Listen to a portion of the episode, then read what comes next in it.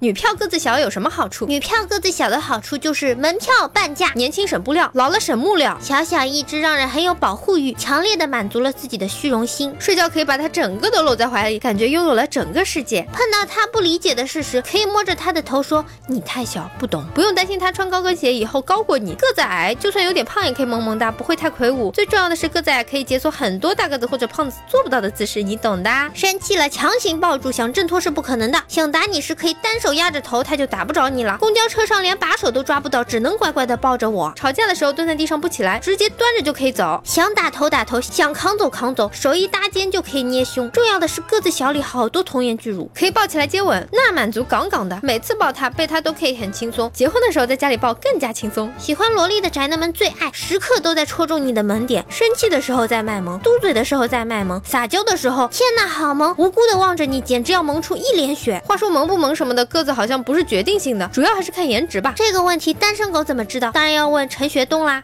大家好，我是猫猫。如果各位观众大佬觉得还可以的话，请不要害羞的订阅吧。你就这么走了吗？不收藏一下吗？不订阅一下吗？下次找不到喽。